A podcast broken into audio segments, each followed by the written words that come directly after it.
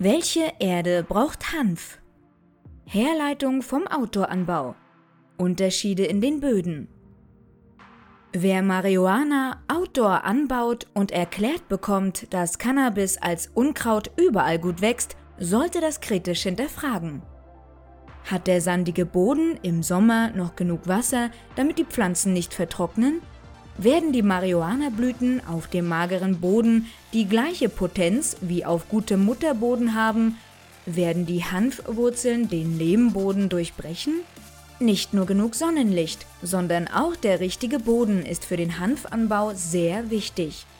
Hanf wächst überall dort gut, wo auch Brennnesseln wachsen. Teils sind die Böden hier jedoch mager und der Hanf wächst anders. Optimal ist ein schwarzer, krumiger Mutterboden, der nicht zu viel Lehm oder Sand enthält. Diese Böden sind auch für Getreide besser, da sie in sich mehr Nährstoffe freigeben und die Pflanzen bei Regen oder Trockenheit besser mit Wasser und Luft im Boden versorgen. Weiterhin kann ein Boden zu sauer oder zu hart sein. Dieses lässt sich jedoch mit der Gabe von Dolomitkalk abändern. Dieser Kalk puffert den pH-Wert in den grünen Bereich hoch oder gleicht diesen leicht nach unten in diesen an. Deswegen kann ruhig etwas mehr gegeben werden. Auf Sand oder Lehm sollte das Pflanzloch ausgehoben und mit Humus ausgefüllt werden. Für Lehmböden sollte das Pflanzloch tiefer sein, sowie eine Stelle zu suchen wäre, wo es bei Regen nicht versumpft. Für Sandböden hingegen wären Stellen besser, die bei Regen Wasser abkriegen werden. Wer mit Kunstdünger oder konzentriertem Dünger nachhilft, sollte dieses sehr vorsichtig machen. Gerade bei Trockenheit verbrennen die Pflanzen sehr schnell. Besser wäre es, Kompost zu verwenden. Welche Erde braucht Hanf indoor? Für Indoor kann natürlich Erde von draußen geholt werden. Mit dieser werden aber auch Schädlinge geholt, die Indoor weit mehr Schaden als Outdoor anrichten werden. Zudem ist die Erde von draußen in der Regel nicht optimal, wenn sie nicht vorbereitet wird. Deswegen sollte hochwertige Erde im Grow Shop oder Gartenhandel erworben werden. Es sollte sich jede Erde, die sich auch für Tomaten eignet, verwenden lassen.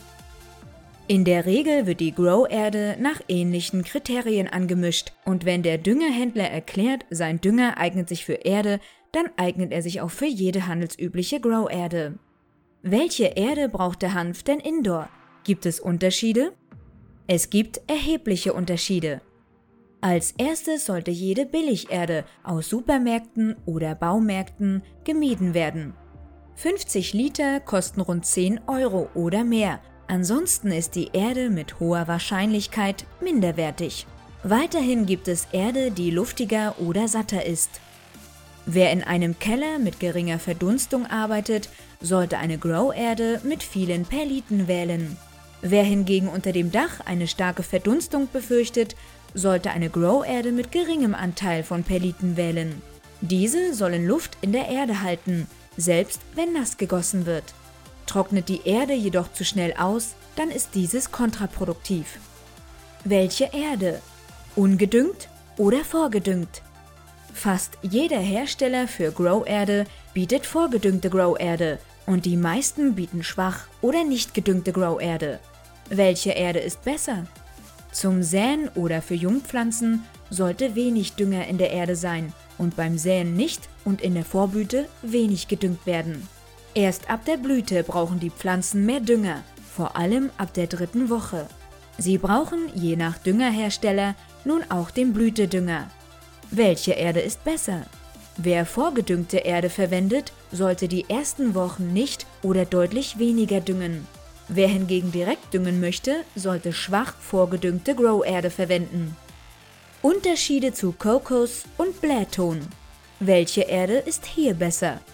Neben normaler Grow-Erde, die meist einen guten Teil von hellen und dunklen Torfen enthält, gibt es auch Kokos und COGR, der aus Kokosnussschalen hergestellt wird, oder Blähton und Ceramis, welche aus Ton gebrannt werden.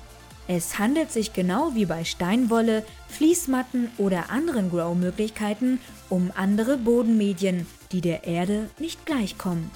Hier soll sogar mehr gegossen werden, damit ein Teil vom Wasser durch die Töpfe fließt und entweder verdünnt erneut gegossen oder entsorgt wird. Es wird mehrfach während der Beleuchtung gegossen. Hier soll mit einer Gießanlage automatisiert werden, sowie auch der passende Dünger zu wählen ist. Es gibt Düngerhersteller, deren Düngemittel sich für mehrere Wuchsmedien eignen und andere, die für jedes einen eigenen Dünger herstellen. Weiterhin wäre bei Kokos und Blähton sehr auf den pH-Wert zu achten.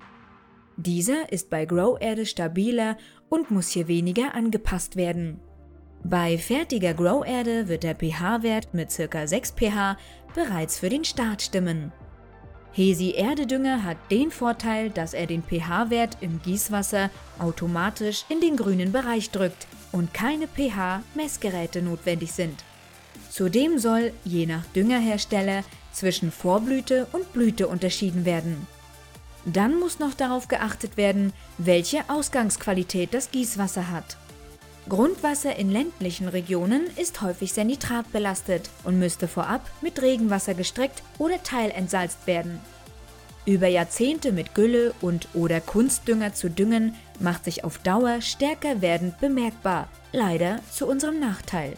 Möglicherweise wäre der pH-Wert derart ungeeignet, dass das Ausgangswasser ebenfalls aufbereitet oder angepasst werden muss.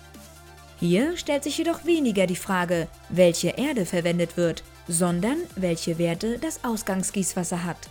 Dieses wäre für hydroponische oder aeroponische Systeme sogar noch entscheidender. Welche Erde man verwendet, kommt demnach auf die Ausgangssituation an. Für Anfänger und kleine Grow-Anlagen ist Erde jedoch einfacher und mit geringerem Kostenaufwand zu realisieren, als wenn für die Hydroponik noch eine ganze Gießanlage und Wasserauffanganlage eingerichtet werden müssen.